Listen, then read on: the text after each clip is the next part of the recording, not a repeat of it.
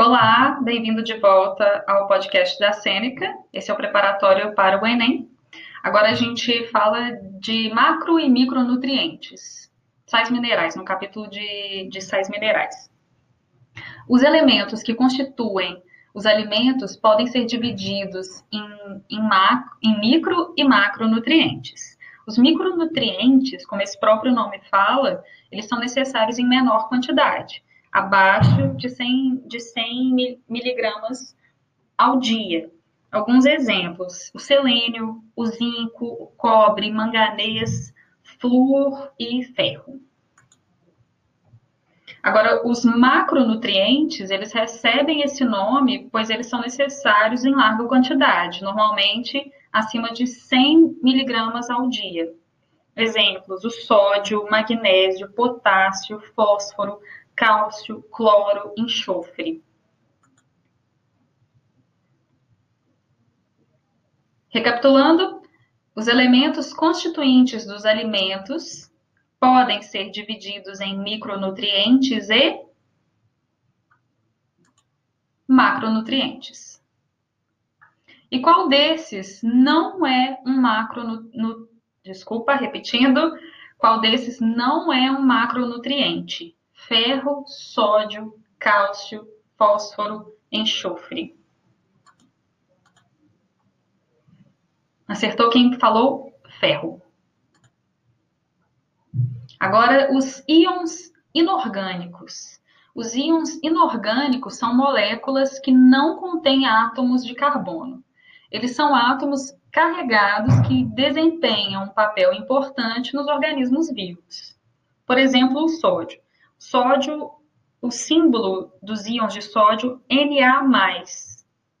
N caixa alta, A caixa baixa, com o mais seguido. O transporte de íons de sódio através da membrana celular das células do intestino permite o transporte simultâneo de glicose e aminoácidos. No caso do ferro, o símbolo dos íons de ferro Fe2+. F caixa alta é caixa baixa, é 2 mais depois do E. Os íons de ferro são a parte central do grupo M na hemoglobina permitindo que os glóbulos vermelhos transportem O2 e CO2. Os íons nos seres vivos. Os íons são, são obtidos por meio da nutrição.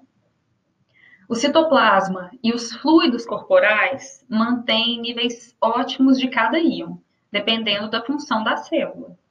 Isso significa que alguns íons são encontrados em altas concentrações, enquanto outros seriam tóxicos se as concentrações pudessem aumentar.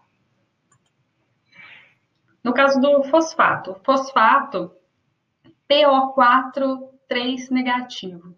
PO caixa alta, 4 abaixo do O, 3 acima do 4 com um sinal de negativo. Esse é o símbolo dos íons de fosfato. Os íons de fosfato são uma parte essencial do esqueleto do açúcar fosfato das moléculas de DNA.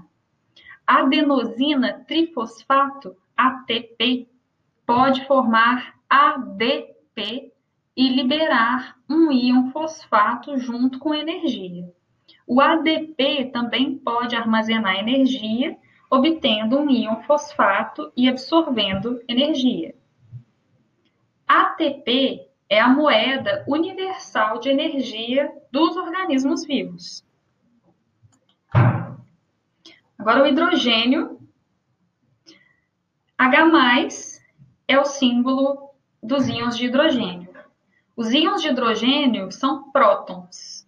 Os valores de pH representam a concentração de H+, em uma solução. As mitocôndrias, desculpa, repetindo, as mitocôndrias acumulam H+, no espaço intermembranar para permitir a respiração aeróbica.